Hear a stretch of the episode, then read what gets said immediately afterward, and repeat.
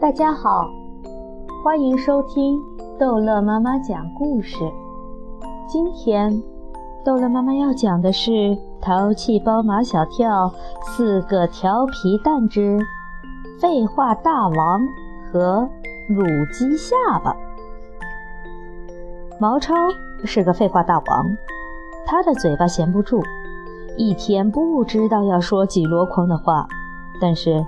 他说的十句话里面，九句都是废话，也就是说，他说十箩筐话，有九箩筐都是废话。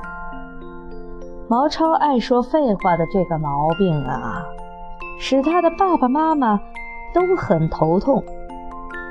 他们从遗传的因素分析来分析去，毛超爸爸的话不多也不少，但没有一句是废话。毛超的妈妈则不说就不说，一定要说也绝不多说，更没有一句是废话。所以，毛超爱说废话这个毛病，绝不可能是从他父母那里遗传来的。那么，毛超的毛病是怎么来的呢？毛超爸爸终于想出了一点线索，他问毛超妈妈。我记得你怀上毛超的时候很爱吃乳鸡下巴，是不是？是啊，毛超妈妈回忆道：“怀毛超那会儿，什么东西都不想吃，只想吃乳鸡下巴，所以天天吃乳鸡下巴，一直吃到毛超生下来。”这就对了。毛超爸爸一拍大腿：“毛超爱说废话，就是因为你怀他的时候。”乳鸡下巴吃多了，早知道会让咱的孩子落下这毛病，就是饿死，我也不会去吃那害人的乳鸡下巴了。毛超妈妈后悔莫及，每当她听到毛超叽里呱啦说废话，她就会自责道：“如果我怀你的那会儿不吃那么多的乳鸡下巴，你就不会有这么多的废话。”这样的话。毛超听多了，如果有谁批评他废话多，他就会理直气壮地说：“谁叫我妈妈怀我那会儿吃那么多的卤鸡下巴？”早晨，毛超一睁开眼睛，他就开始说废话。他看见妈妈正在阳光下给一盆鲜花浇水，他便穿着拖鞋，伸着懒腰来到妈妈身边。他知道。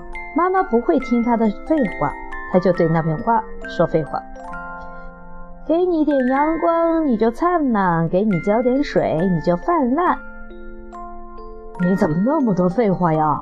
妈妈朝他吼道：“还不赶快吃了饭去上学！”毛超一边吃饭，一边还嘀嘀咕咕：“谁叫你怀我那会儿吃那么多的卤鸡下巴？”毛超背着书包走在上学路上，一个染了黄头发的大男孩摇头晃脑地走过来。毛超口中念念有词：“你帅，你帅，头顶一窝白菜，身披一条麻袋，腰缠一根海带，自以为是东方不败，其实是衰神二代。”你骂我？黄头发！一巴掌拍在毛超的后脑勺上。毛超双手捂着脑袋，我没有骂你，那你骂谁？我骂他。毛超朝黄头发身后一指，黄头发转身去看，毛超趁机跑掉了。在街上，毛超遇见了张达。张达，我给你讲个故事。从前有个笨蛋，别人问他问题，他只会回答没有。这个故事你听说过吗？没。没有，张达说话有点结巴。你看，你看，你又说没有了。毛超笑死了。张达终于反应过来，要打毛超。毛超大叫饶命！他说他再给张达讲个故事。从前有个猎人发现了一只猪，举起猎枪打死了猪。猎人走到猪的身边，猪却一下子站了起来，知道为什么吗？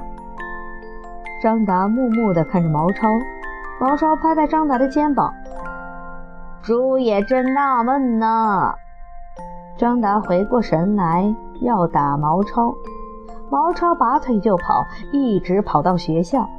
张达追到学校，毛超进去了，张达却被校门口的值班值日生给拦住了，因为他没有戴红领巾。毛超回头看张达，挥挥手，大摇大摆地朝教室走去。教室里。学习委员丁文涛正绘声绘色，不知在哪个女生讲了些什么，他们都听得入迷。毛超拿文具盒拍着课桌，说起板儿来：“为什么天上这么黑？因为牛牛满天飞。为什么牛牛满天飞？地上有人拼命吹。”那几个女生都听不听丁文涛说了，回头看着毛超。毛超，你说丁文涛在吹牛？我没有吹牛，我说的都是真的。丁文涛要过来和毛超辩论，幸好这时候上课铃响了。人家丁文涛跟那几个女生在说什么，毛超一句都没听见，他怎么去跟人家辩论呢？下课了。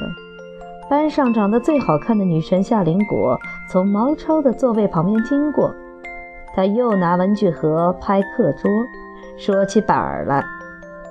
夏林果头一回下死河边一头牛，夏林果二回头大庆油田不产油，夏林果三回头乔丹改打乒乓球。坐在毛超后面的马小跳笑得直打嗝。不许笑！马小跳的同桌陆曼曼管了马小跳，又去管毛超。毛超，不许你欺负夏林果。这怎么是欺负呢？这是对美女的赞美。马小跳在一旁添油加醋道：“这是癞蛤蟆想吃天鹅肉。”夏林果是学芭蕾舞的，曾经在电视上表演跳小天鹅。马小跳把夏林果比作天鹅，把毛超比作癞蛤蟆。不想当将军的士兵不是好士兵，不想吃天鹅肉的癞蛤蟆不是了好癞蛤蟆。毛超把自己也比作好癞蛤蟆，他本想有点生气的夏林果一下子都乐了。陆曼曼更生气了，他生毛超的气，生马小跳的气，还生夏林果的气。他瞪着眼睛。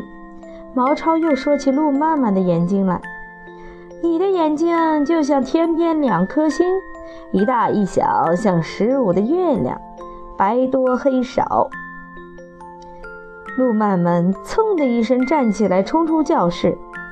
马小跳幸灾乐祸地对毛超说：“他去告诉秦老师了。”下午放学，秦老师果然把毛超留了下来。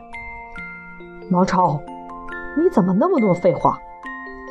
也许秦老师自己都记不起来，他曾经有多少次这样问过毛超了。都怪我妈妈怀我的那会儿吃了那么多卤鸡下巴，所以别说了。秦老师赶紧把毛超的话打住。毛超这番卤鸡下巴的话，都快让他的耳朵听起茧来了。你这毛病是什么时候才能改？毛超十分肯诚恳认真的回答：“马上改。”看着毛超认真认错的态度，秦老师就放他回家了。快到家的时候，毛超看到一个头戴棒球帽、耳朵里塞着耳机、腰上别着随身听的酷男孩，在他楼下的一个休闲广场上跳街舞。毛超的老毛病又犯了，口中念念有词。你酷，你喝水在水库，睡觉在古墓，嘴里流瀑布。你当你是貂蝉吕布，其实你是个南极土著。酷男孩跳到毛超身边，飞起一脚踢在毛超的屁股上。瞧瞧毛超这一天说了多少废话呀！好，这一集的故事就讲到这儿结束了。欢迎孩子们收听下一集的《淘气包马小跳》的故事。